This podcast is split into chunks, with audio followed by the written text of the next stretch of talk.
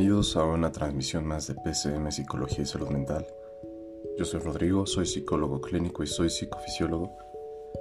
Y el día de hoy, este es el segundo de tres podcasts breves, donde estaremos hablando sobre minimalismo y no procrastinar. Y el tiempo. Hace tiempo, vaya, valga la redundancia, que yo quería hacer un podcast sobre el tiempo donde justamente habláramos de su importancia. En este podcast haremos esto. Para mí el tiempo es una de esas variables más enigmáticas porque representa todo. Básicamente, cuando uno crece, cuando uno aprende, cuando uno envejece. Y creo que no hay pecado más grande que perderlo. Y digo pecado porque realmente eso sí lo considero un pecado. El tiempo es una variable limitada para todos. Nadie tiene más tiempo. Nadie puede comprar el tiempo pero sí podemos ocuparlo de una manera un poco más inteligente. En este podcast me gustaría darte una serie de recomendaciones sobre cómo aprovechar nuestro tiempo para no perderlo y sacarle el mayor provecho posible a través de técnicas de minimalismo, mindfulness y cómo podemos hacer del tiempo nuestro aliado principal. ¿Cuántas veces hemos tenido la mente ocupada con cosas que ni siquiera son problemas o preocupaciones nuestras y que terminan por quitarnos mucho tiempo? Cuando yo me refiero a minimalismo, creo que el minimalismo siempre empieza en un minimalismo mental, porque en una mente organizada solo hay lo importante y solo hay lo que tiene que estar. Cuando hablamos del tiempo en conciencia, cuando tú eres consciente del paso del tiempo, lo ocupas de una mejor manera. Nosotros somos personas que jamás nos han enseñado la importancia del tiempo, y a mí al menos durante mi crecimiento, mi aprendizaje, mi madurez, mi desarrollo, jamás nadie me dijo, oye, el tiempo es muy importante debes aprovecharlo. Por eso me parece importante transmitir este mensaje a través de este podcast y que tú lo puedas saber y replicar con la gente que conoces. Mi primera recomendación es, cuando tú hagas una actividad, nosotros los psicólogos hablamos de discriminación de estímulos. Significa quitar todo aquello que te distrae todo aquello que puede ocupar un poquito de ese tiempo que tienes a veces limitado para hacer algunas cosas. ¿Y cómo se hace? Bueno, hay mucha gente que cuando se va a poner a hacer algo se sientan, prenden la tele, ponen música, se sirven el cafecito, abren la ventana. No digo que esté mal, a lo mejor son cosas que necesitas para poder trabajar, pero cuando uno tiene esos, esa cantidad de estímulos, no te concentras igual. Entonces quita todo aquello que genera un estímulo adicional a lo que ya tienes que hacer. De por sí poder poner organización en nuestra mente es difícil, por eso hablamos de minimalismo mental. Ahora imagínate estímulos ambientales, como puede ser ruido, que no te van a ayudar. El siguiente es un consejo donde va de la mano, bueno, son dos consejos en realidad unidos. El primero es, termina todo lo que inicies. Y el segundo es, no inicies algo si no sabes si podrás terminarlo. ¿Cuántas veces dejamos cosas a la mitad? Un libro, un proyecto, una charla con alguien, el famoso nos ponemos de acuerdo para vernos. Inicias una idea, no la terminas, no la concluyes. Ese consejo de termina todo lo que inicies es importantísimo. No dejes nada para después. Si ya lo empezaste, termínalo en ese mismo día. A menos que sea algo que sea un proyecto que se avanza por días, como no sé, la construcción de una casa, armar algo que necesita secarse por el pegamento. Pero si no estás seguro de que podrás terminar algo, no lo inicies. Pero con esto no estoy eh, reforzando la idea de, ah, pues como yo no lo acabo, no empiezo nada. No, al contrario. Saber nuestros límites y nuestros alcances es importantísimo para poder terminar y concluir cosas. No te comprometas a cosas que no puedes hacer. Yo tenía un paciente que solía decir, va, me lo aviento, luego investigo cómo se hace. Y sabes, eso es pésimo. Y no pésimo porque no lo puedas hacer. Igual tienes habilidades y eres brillante. Pero no aceptes responsabilidades que ni siquiera sabes si puedes asumir. Entonces cuando hablamos del tiempo, hay gente que asume cosas y luego ya no puede con ellas. Y luego se siente culpables, claro. Define límites del tiempo. Si tú te vas a poner a hacer una actividad o varias actividades, define un tiempo para cada una de ellas. Imaginemos algo muy básico como es arreglar una habitación. ¿Qué puede necesitar arreglarse en una habitación, supongamos en las mañanas? Limpiar, ordenar, tender una cama, no sé, sacudir. Pero cada una de esas actividades requiere un tiempo específico. Si tú no le delimitas un tiempo a cada una de ellas, hay gente que prende la tele, pone una serie, se pone a hacer algo, de repente se clava unos minutos con la serie y ya perdió el hilo de lo que estaba haciendo, regresa. Yo tengo pacientes que de verdad se sientan a hacer algo y se paran por café, luego encuentran unos platos sucios, se ponen a lavarlos, luego se acuerdan que no sacaron la basura y sacan la basura, después regresan y se acuerdan que tenían que revisar el correo, pero el correo físico, entonces se van hasta el buzón, sacan unas cartas, ven unas cuentas por pagar, dicen tengo que pagarlas porque la fecha límite es mañana. Entonces regresan y querían trabajar y ya no lo hicieron. Se pusieron a hacer una serie de cosas porque no tenían primero un orden, no tenían un tiempo y ellos ni siquiera sabían qué era lo que tenían que hacer primero. Entonces eso va de la mano con el siguiente tip, que es jerarquiza tus prioridades. Cuando nosotros queremos organizarnos para hacer algo, debemos delimitar un orden jerárquico de lo más importante. Si lo más importante es pagar, es lo primero que voy a hacer y lo voy a destinar la cantidad de tiempo necesario, dos, tres minutos, meterme en una página, meter mi tarjeta bancaria, realizar el pago, registrar el pago, punto, ya lo hice, pero no me distraje. Cuando yo defino tiempos y jerarquía de prioridades, estoy atacando dos elementos que en la psicología sí lo hacemos. Uno de ellos es defines lo importante y defines un tiempo para cada cosa, organización y jerarquía. La organización es del tiempo, la jerarquía es grados de importancia. Ambas cosas son importantes y vitales, ponlas en práctica ya, no te esperes. No uses redes sociales, ese es el siguiente tip. Y no es que yo esté en contra de las redes sociales, bueno, sí un poquito, la neta, pero no les tiro en el sentido de que sean malas per se, sino son malas cuando tú no las ocupas en el momento que las debes ocupar. Por ejemplo, estás trabajando y de repente abres un explorador con Facebook y otro con Twitter y otro con Instagram y hay quienes inclusive con TikTok o a lo mejor en su celular. Entonces eso reduce la cantidad de eficacia con la que tienes tus actividades. Yo a la gente le digo que las redes sociales en sí lo que tienen de malo es el algoritmo que te hace estar todo el tiempo pegado a ellas con contenido que no cesa y no va a dejar de pasar. Entonces es mejor delimitar un tiempo de, ¿sabes qué? Me defino 10 minutos para ver redes sociales y entonces esos 10 minutos los voy a aprovechar para eso. Y después de esos 10 minutos me pongo a hacer, no sé, una hora mi trabajo, lo que sea. Pero vamos, define tiempos, pero no las uses cuando estás haciendo tu trabajo, cuando estás estudiando, cuando estás, no sé, paseando al perro. Haz una sola cosa a la vez. Eso va de la mano con el siguiente tip. No somos multitasking. Quítate ya esa idea de la cabeza, de la multitarea. No eres computadora, no tienes RAM, no tienes ventanas.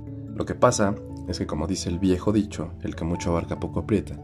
Y si tú te pones a hacer muchas actividades al mismo tiempo, va a bajar la eficacia en todas ellas. Y eso está clínicamente comprobado en ejercicios de atención, que una persona que hace más de dos o tres cosas a la vez ya no rinde igual en ninguna de ellas y se puede equivocar y pueden aumentar los accidentes. Entonces eso inclusive está en un sentido de propia seguridad es malo, no seas multitasking, quítate esa idea de la cabeza. El siguiente es un tip que ya lo he dicho en algún otro podcast, que es el método Pomodoro. Es una de esas técnicas que nos ayuda a poder definir lapsos de tiempo de 20 a 25 minutos de actividad contra 5 o 10 minutos de descanso. Esto es algo que ya lleva mucho tiempo investigándose, que sí funciona, y lo puedes hacer cuando tienes tareas o trabajos eh, o cuestiones que requieren muchísima concentración. Te pones un temporizador de 20 a 25 minutos donde no vas a hacer ninguna otra cosa, es más, ni pararte, ni ir al baño, ni tomar agua, más que esa tarea que te estás designando. Y después vas a tener un periodo de 5 minutos a 10 minutos para poder descansar, pararte, revisar redes sociales, lo que quieras. Y eso se repite tres o cuatro veces hasta que consigues un cuadro como de dos horas, ¿no? Entonces, esto del método Pomodoro, te lo digo porque se utiliza mucho en algunas escuelas, se utiliza mucho cuando la gente quiere aumentar su rendimiento y para el estudio, funciona excelente para estudiar. Hay otro que me gusta mucho que es valorar el tiempo como una variable muy importante para ti y para los demás. Valorar el tiempo de los demás. Valora tu propio tiempo. Cuando quedes de ver a alguien, realmente ve a esa persona. Por ahí algún amigo en redes sociales publicaba el año pasado que la pandemia nos enseñó que la gente puede ser impuntual hasta en Zoom. Y tenía razón. La gente no valora el tiempo ni siquiera ni en plataformas. La gente puede ser impuntual porque por falta de organización. No le des tiempo a esas cosas o cuestiones que no lo merecen y que no deben estar en tu vida. Y con eso me refiero a a veces te puedes aventar estas pláticas, ¿no? Hay gente que se pone a ver YouTube y de repente termina viendo videos de fantasmas y ovnis. Dos horas. Y ya son dos horas que perdiste y es como, oye, ¿ya no valoras tu tiempo? Yo recuerdo que hablando de YouTube, en un video, el primer comentario tenía un millón de likes. Y yo dije, bueno, pero ¿por qué no? O sea, a mí me había parecido el video y el comentario decía, tú no elegiste ver esto. Dije, wow, ahí están esos algoritmos que te hacen ver videos que tú no quieres ver y por ende perder el tiempo. Realmente yo no tengo nada en contra de que la gente no utilice claramente su tiempo, pero sí creo que muchos se quejan de eso. Yo no los critico, pero sí te podría decir que cuando alguien llega y me dice es que no tengo tiempo, yo digo no, es que no lo usas adecuadamente, no lo administras. Y una vez que uno hace conciencia de eso, de que tu tiempo es tuyo y que si no lo valoras nadie va a venir y lo va a valorar por ti, está cañón.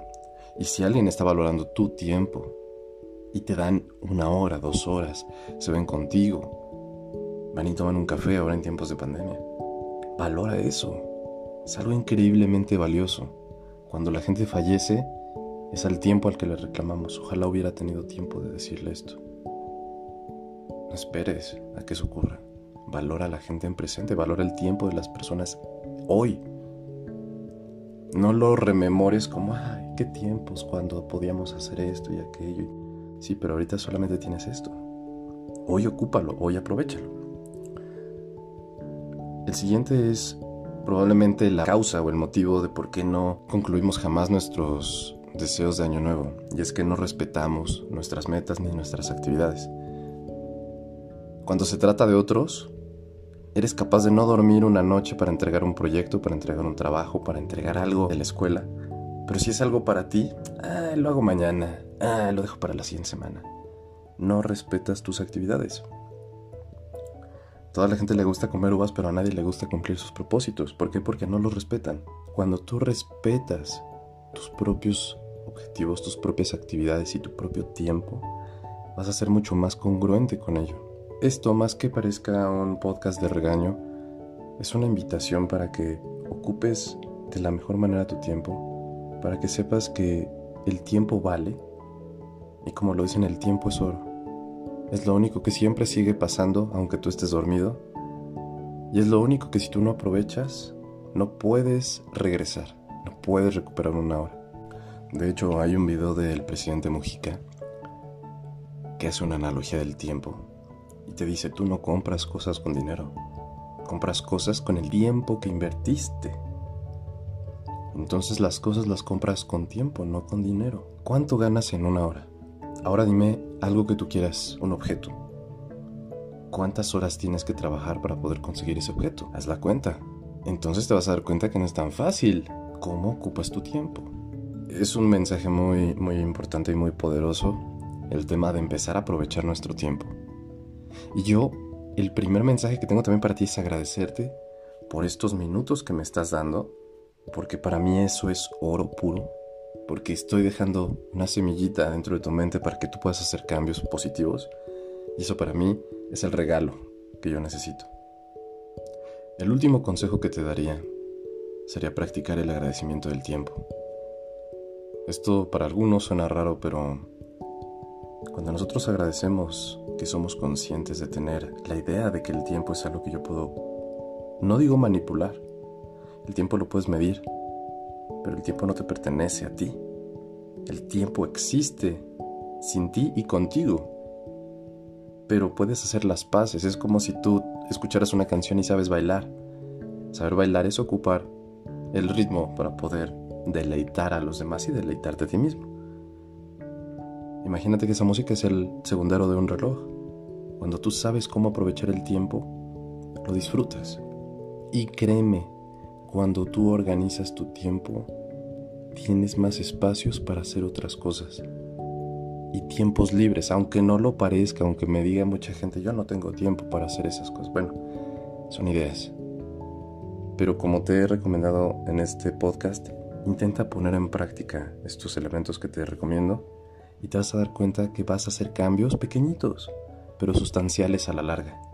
Quizá no lo notes en uno o dos días, pero lo vas a notar después de que esto se genere como un hábito. La organización del tiempo, la práctica del minimalismo, significa solo dejar espacio para lo importante. No le des tiempo a aquello que te lo roba, a aquello que te angustia. Como te decía, ¿cuántas veces tenemos problemas que nos toman todo el día ahí en tu mente quitándote tiempo valioso? El minimalismo mental se trata de eso, de viajar ligeros, de liberar las cargas, de que solamente cargues con lo importante en el momento. En el momento es tu trabajo, dedícate a eso, abócate a eso. Y tiene que ver con conciencia plena, mindfulness, estás aquí, estás ahora. No estás en el mañana, no estás dentro de dos meses, no estás cuando te vacunen en el 2022, eso no está ocurriendo. Por tanto, no deberías destinarle más tiempo a esas ideas, a esos pensamientos. O a las angustias. Trabájalas. Como dicen, ocúpate, no te preocupes.